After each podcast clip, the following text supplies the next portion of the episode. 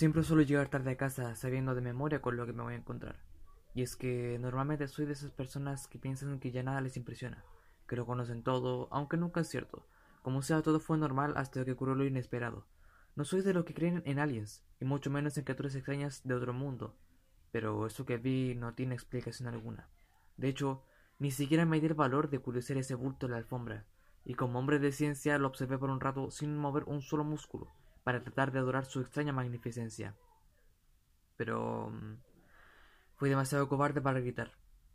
Y como siempre solo fui un bruto desenfrenado, aunque con un poco de razonamiento logré ver cómo se movía, y fueron las siguientes palabras las que hicieron la magia. Hola. ¿Qué eres? ¿Estás vivo? Se comenzó a mover, pero solo como si palpitara hacia mí, lo cual me pareció raro. Solo el hecho de hablarle lo hacía reaccionar. Así que le seguí hablando. A ver, ¿puedes em, hablar o comunicarte? Dije mientras me decía a mí mismo. Lo aplastaré, me olvidaré esto. Tengo suficiente con mi vida.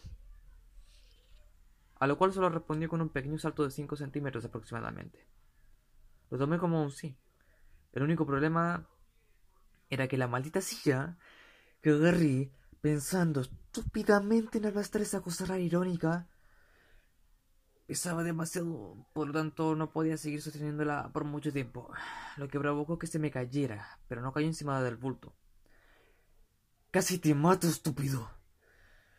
Ah, si no te quedaras quieto, hubiese sido más fácil soltar la silla. Le dije.